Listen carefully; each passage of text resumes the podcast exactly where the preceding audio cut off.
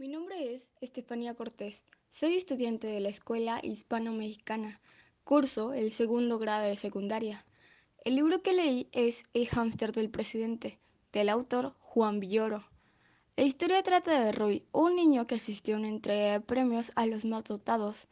Esto organizado por el presidente de la República, que en un momento inesperado salió de uno de sus bolsillos un hámster llamado Genaro III que era sensible a los ruidos y había salido desconcertado por el silbido involuntario de Rui.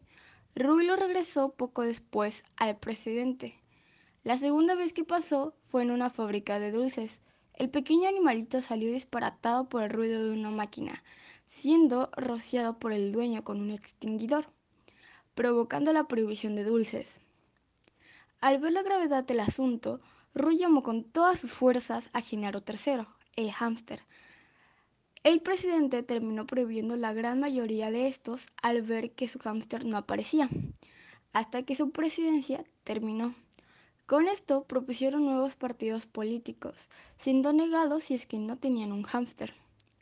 Lo que más me gustó es que al final Genaro III, el hámster, pudo tener una vida digna después de tanta explotación.